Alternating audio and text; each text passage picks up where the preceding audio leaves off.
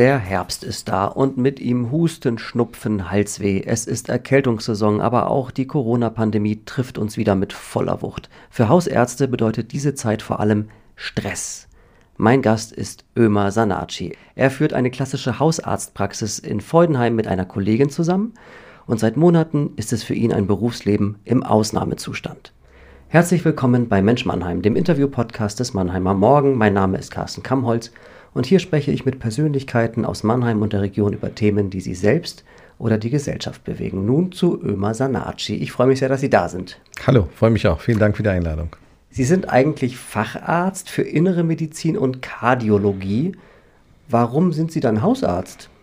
Ja, weil ich das jetzt eigentlich gerne mache. Also ich muss sagen, ich hatte mich zuerst in meiner Ausbildung schon für eine kardiologische Richtung entschieden und wollte auch als invasiver Kardiologe tätig sein.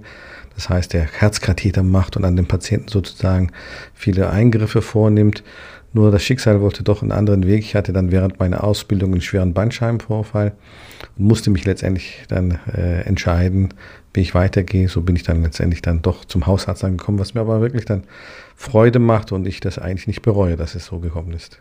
Für Patienten sind Sie als Hausärzte die ersten Ansprechpartner. Sie sind ja. ein Stück weit auch ein Nadelöhr im Gesundheitswesen. Hat sich das jetzt in der Corona-Pandemie verschlimmert? Verschlimmert nicht, aber die Aufgaben sind halt mehr geworden. In der Tat, also wir als Hausärzte, so denke ich, sind wir schon die, die ersten Ansprechpartner, der Organisator sozusagen, der Verteiler, der alles aufnimmt, die ganzen Sorgen und die ganzen Bedenken von den Patienten. Und somit bilden, glaube ich, die Hausärzte schon das Fundament des Gesundheitswesens an sich. Und es hat sich jetzt in der Pandemie oder in dieser Phase ja gezeigt, dass die Hausärzte wirklich enormes äh, stemmen müssen, organisieren müssen und auch äh, tragen müssen, ja. Sprechen wir mal über den Umgang mit der Corona-Pandemie in Ihrer Praxis. Was tun Sie, wenn ein Patient bei Ihnen hustet? Kommt er überhaupt ins Wartezimmer? Also da haben wir versucht natürlich schon äh, zuvor äh, Regeln aufzusetzen, sage ich mal, damit äh, solche Zustände erst gar nicht äh, in der Praxis passieren. Also wir haben das Glück, dass wir äh, eine ebenerdige äh, Praxis sind und wir auch eine Tür haben, die wir verschließen können und auch elektrisch sozusagen von der Praxis aus öffnen können. Unsere Praxistür draußen ist verschlossen das heißt, die Patienten äh, müssen erstmal klingeln und dann werden sozusagen die Symptome abgefragt. Standardmäßig haben sie Fieber, Husten, Schnupfen, Heiserkeit. Falls ja, dann kommen die Patienten also gar nicht rein in die Praxis. Die werden dann zu einem anderen Zeitpunkt, entweder äh, am Ende der Sprechstunde sozusagen äh, untersucht oder in der Praxis aufgenommen. Ähm, aber in der Zwischenzeit sind unsere Patienten eigentlich gewohnt und wissen auch, dass sie vorher anrufen dann müssen sie erst gar nicht vor der Praxis sozusagen jetzt gerade in der Kälte warten und dann bekommen sie eine Uhrzeit, zu der sie sich dann melden. Und das ist meistens also Patienten, die Infektzeichen haben. Die untersuchen wir dann immer am Ende der Sprechstunde, vormittags oder am Ende der Sprechstunde am Nachmittag. Machen Sie mit allen dann auch einen Corona-Test? Nein, äh, natürlich nicht jeder Infekt ist gleich äh, ein Corona-Fall, aber wir fragen und anamnestizieren die Patienten nach ihren Symptomen und versuchen da zu eruieren, ob das äh, Zeichen für eine Infektion mit dem Coronavirus ist oder nicht. Und wenn es die Situation ergibt, beziehungsweise wenn der Verdacht dann nahe liegt, dann machen wir natürlich auch einen Abstrich. Wie steht es denn inzwischen um die Testkapazitäten? Ähm, nach anfänglichen Schwierigkeiten ist es im Moment eigentlich ganz gut. Also wir arbeiten mit einem Labor, äh, die selbst in der Zwischenzeit auch diese Tests äh, im eigenen Labor durchführen. Das heißt, wir streichen den Patienten ab. Äh, es wird dann jeden Tag vom Laborfahrdienst werden diese Teststreifen dann abgeholt. Und dann haben wir am nächsten Tag, spätestens am zweiten Tag, eigentlich die Untersuchungsergebnisse. Das geht jetzt relativ schnell. Wobei bei, am Anfang der Pandemie, also März, April, da war es noch schwierig. Dann hat es manchmal sogar vier, fünf Tage gebraucht, bis wir die Ergebnisse dann hatten.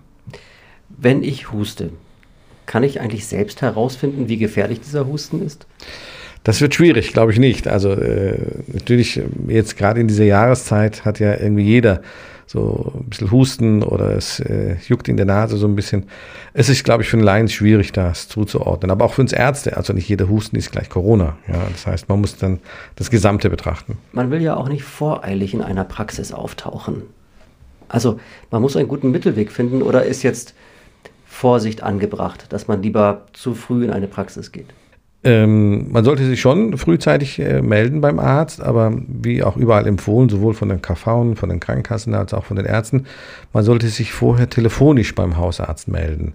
Da hat man schon ein bisschen die Möglichkeit, sag ich mal, die Patienten zu lenken und auch zu informieren äh, und ähm, eventuell auch sogar am Telefon schon äh, Empfehlungen zu geben, wie die Patienten sich äh, verhalten können. Äh, manchmal braucht der Patient bloß eine Krankmeldung, äh, wenn man den Patienten kennt dann kann man das auch mal ausstellen. Oder in der Zwischenzeit ist es auch wirklich ganz gut, das haben wir bei uns in der Praxis jetzt auch etabliert, eine Videosprechstunde.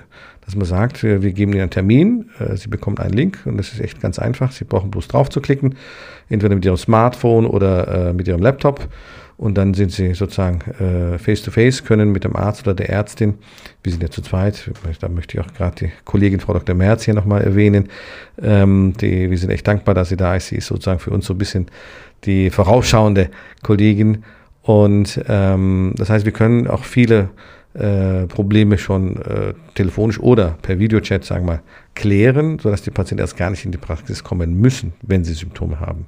Da mussten sich die Patienten umstellen. Das war ja bis ja. März nicht Standard. Ja. Nehmen das die Patienten auch an? Ja, also auch wir waren eher ein bisschen klassisch. Ja, die Videosprechstunde gibt es ja eigentlich schon länger. Äh, da waren wir so ein bisschen zurückhaltend, haben gesagt, nein, wir wollen die Patienten sehen vor Ort, immer angucken, anfassen, untersuchen, wie es halt so üblich ist und was wir auch gerne eigentlich auch gemacht haben. Aber jetzt in dieser Zeit waren wir eigentlich froh und konnten es auch relativ schnell innerhalb von einem Tag, ehrlich gesagt, umsetzen und waren positiv überrascht, dass es eigentlich so gut klappt, zum einen. Aber auch die Patienten waren natürlich erfreut, dass sie von zu Hause aus den Arzt kontaktieren können, wenn sie halt Schnupfen, Husten, Heiserkeit, Durchfall, Fieber oder was auch immer haben. Nicht, dass sie dann nochmal in die Praxis rennen müssen und dann eventuell sogar warten müssen und, und, und. Nun steuern wir auf die Grippesaison mhm. zu. Wie groß ist die Nachfrage nach Grippeimpfungen? Enorm, muss ich sagen. ja, also ähm, ich glaube, gerade die Diskussion auch in den Medien äh, hat dazu geführt, dass im Moment, also zumindest jetzt bei uns, ein Hype äh, auf die Grippeimpfstoffe, als auch aber auf die anderen Impfstoffe wie die Pneumokokken zum Beispiel, äh, da ist, sodass äh, wirklich Lieferschwierigkeiten derzeit äh, vorliegen. Äh, wir bekommen immer von den Patienten die Rückmeldung, ja, ich bekomme von meiner Apotheke im Moment keinen Grippeimpfstoff, ich muss warten, das wird geliefert. Äh, also ich denke, wir haben genug Impfstoff. Äh, es wird äh, sicherlich reichen, aber manchmal muss man halt doch ein paar Tage warten, bis der Impfstoff halt da ist. Das heißt, die Nachfrage ist deutlich größer als auf jeden vor einem Fall, Jahr. Auf jeden Fall, ja. Also die Nachfrage ist sicherlich da, da und da bin ich auch sehr erfreut, muss ich sagen, ich als Mediziner. Und äh, wir haben auch sehr viele Patienten, die sagen, ach, ich werde mich jetzt das erste Mal impfen lassen. Ich bin schon 70 Jahre oder 60 Jahre, habe mich hier noch nie impfen lassen. Bisher ging es eigentlich ganz gut, aber jetzt möchte ich das halt doch. Wer muss sich denn zwingend impfen lassen? Also noch haben wir in Deutschland ja nicht die Impfpflicht, sondern eine Empfehlung. Das heißt, es muss sich niemand impfen lassen, aber es ist halt eine Empfehlung. Das heißt, Patienten mit chronischen Erkrankungen, wo das Immunsystem beeinträchtigt ist oder halt die schwere Erkrankungen mit sich tragen, wie Diabetes, Asthma, COPD und Bluthochdruck und so weiter. Da ist ganz klar die Empfehlung, die sollten sich impfen lassen. Und alle Patienten ab 60, das sind die allgemeinen Empfehlungen vom, von der STIKO, also der Ständigen Impfkommission. Und, äh, und aber auch jetzt in dieser Phase im Prinzip alle, ja, sodass man dann äh, die Infektionsraten reduzieren kann. Wie hat sich der Alltag in Ihrer Praxis verändert? Inwiefern spüren Sie eine Verunsicherung in der Gesellschaft?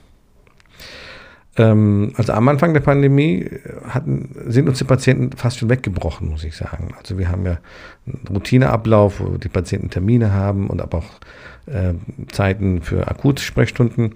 Äh, die Patienten hatten einfach Angst zu sagen, ach Gott, ich gehe jetzt in einen Raum, wo kranke Menschen sind und ich stecke mich jetzt dort an. Da war die Angst in der Bevölkerung schon sehr groß und ähm, so dass wir uns natürlich auch umstellen mussten. Ja, also wir haben dann versucht, in zwei Teams zu arbeiten, also nicht beide Kollegen gleichzeitig in der Praxis, sondern mal einige Tage der eine Kollege, dann die einigen anderen Tage dann die andere Kollegin.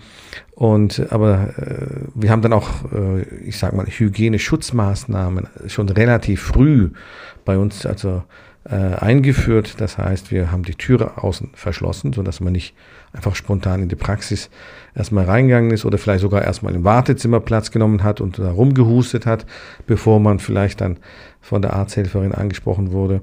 Äh, also da wollten wir das Risiko minimieren und haben dann, wie gesagt, Türe zu und dann muss, wird erst nur der oder die reingelassen, die keine Symptome haben.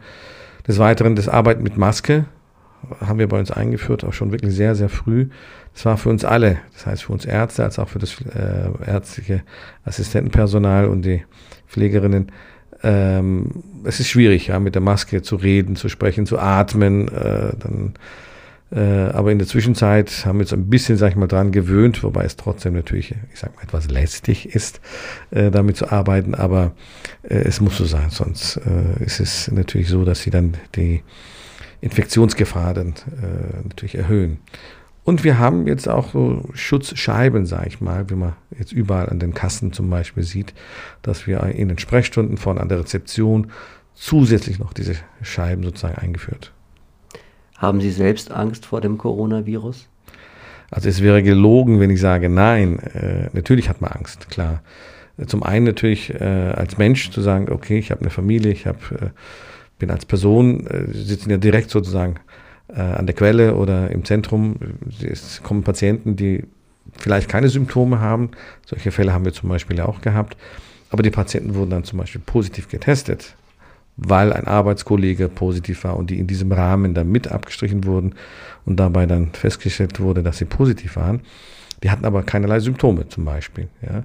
Und das heißt, wir sehen jeden Patienten irgendwo schon als potenziell Virusträger, sodass wir uns natürlich schützen, indem wir halt Maske, immer wieder lüften, Händedesinfektion und so weiter, den gebührenden Abstand einhalten.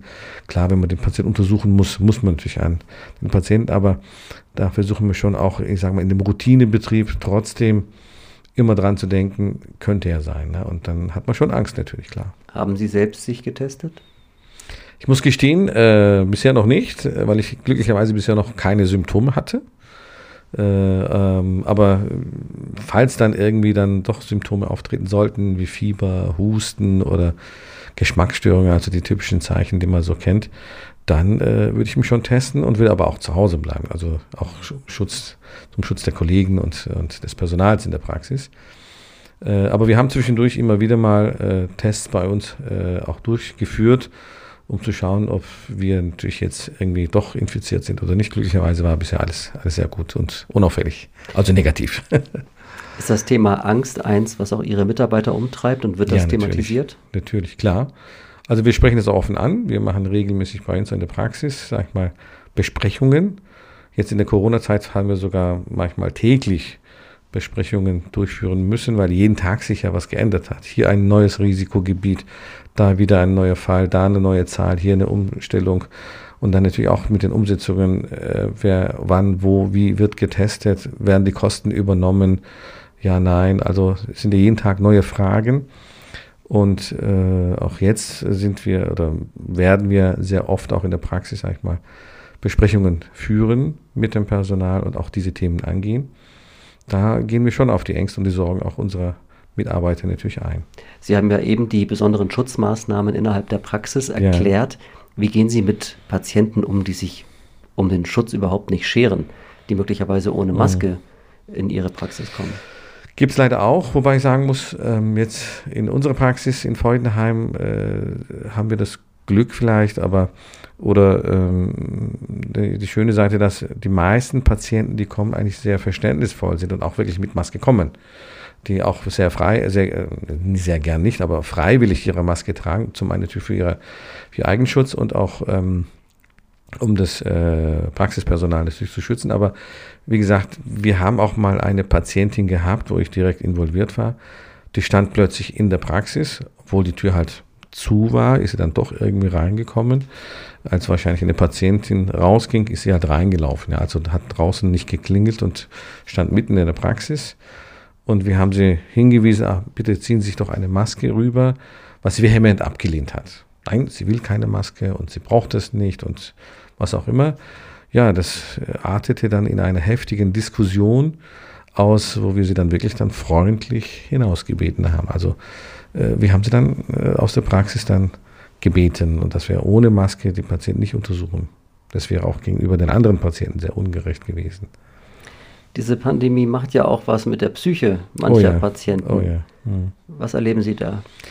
Große Angst. Große Angst, Unsicherheit, Frust, zum Teil Wut. Ähm, also es kommt alles irgendwo zusammen. Sind, ich denke, da sind viele Faktoren da, die da zusammenlaufen.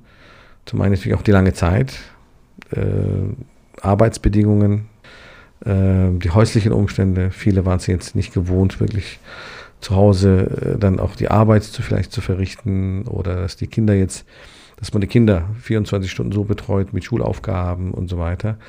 Ähm, das Ungewisse vielleicht auch, wie lange wird diese Situation gehen, wie lange müssen wir uns noch so verhalten. Wir sind ja wirklich Freiheiten gewohnt, wir lieben es zu reisen, wir lieben es auszugehen. Und das ist alles jetzt eingeschränkt, ja. Und bis zu einem gewissen Grad, glaube ich, haben die Menschen auch Verständnis gehabt und haben das auch mitgetragen und auch mitgemacht. Aber ich denke, es kommt halt so ein bisschen die Zeit, äh, wo man dann, ja, wo es schwieriger fällt, den Menschen, sich selbst einzuschränken. Passiert das schon? Also lässt das Verständnis schon nach? Ähm, ich sage mal so, wenn man die Gesellschaft rausguckt, würde ich mal sagen, ja. Wenn ich meine Patienten angucke, die schützen sich immer noch, aber man sieht, dass es halt ja schwieriger fällt den Menschen. Ja, also ich habe auch Patienten schon, die ähm, ihre Arbeit zum Beispiel im Pflegeheim, wo sie dann nicht mehr weitermachen konnten, obwohl sie es gern gemacht hätten. Ja, eine Patientin, die Ende 60 ist, jetzt als Beispiel, noch sehr rüstig und äh, wirklich sehr motiviert, hat im Pflegeheim noch ehrenamtlich gearbeitet, hat noch viel mitgemacht, äh, die ist fast in eine richtige Depression reingekommen, weil sie einfach Angst hatte, a, dass sie sich selbst mit dem Virus ansteckt und b, dass sie die Patienten oder die Pflegeheimbewohner und Bewohnerinnen ansteckt, unbewusst.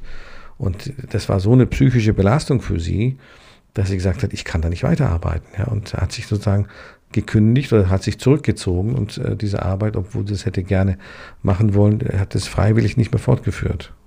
Was sagen Sie denn Ihren Patienten, die ihre Sorgen bei Ihnen abladen?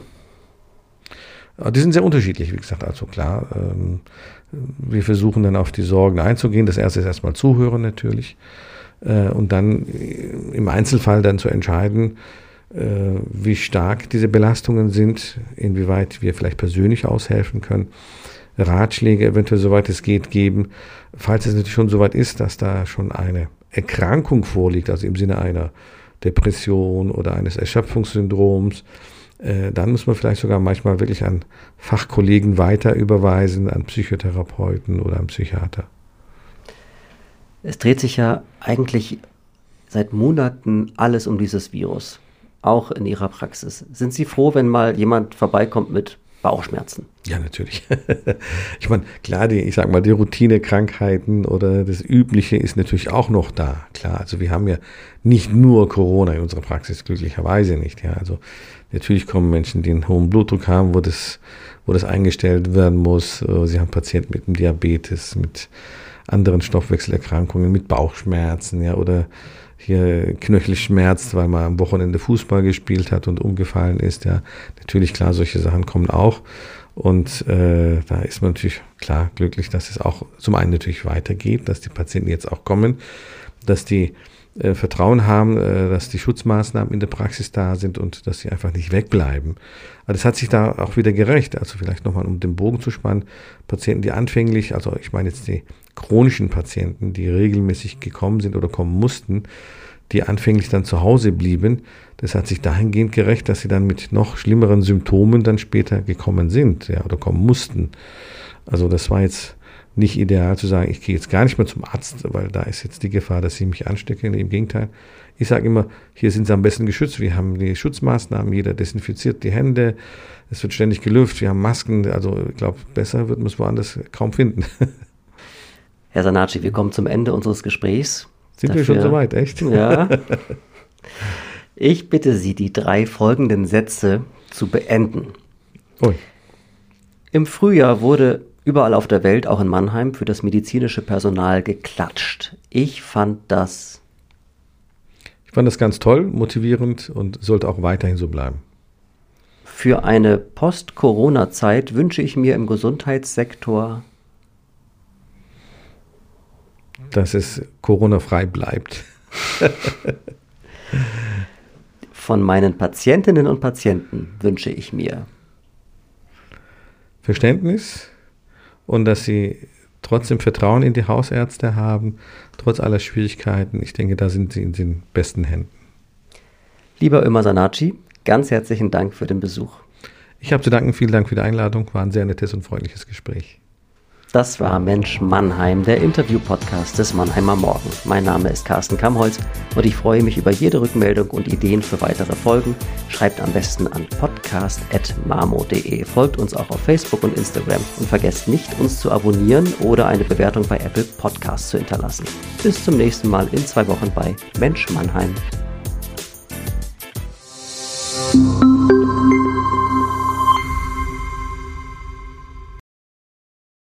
Produziert von Julia Wadle.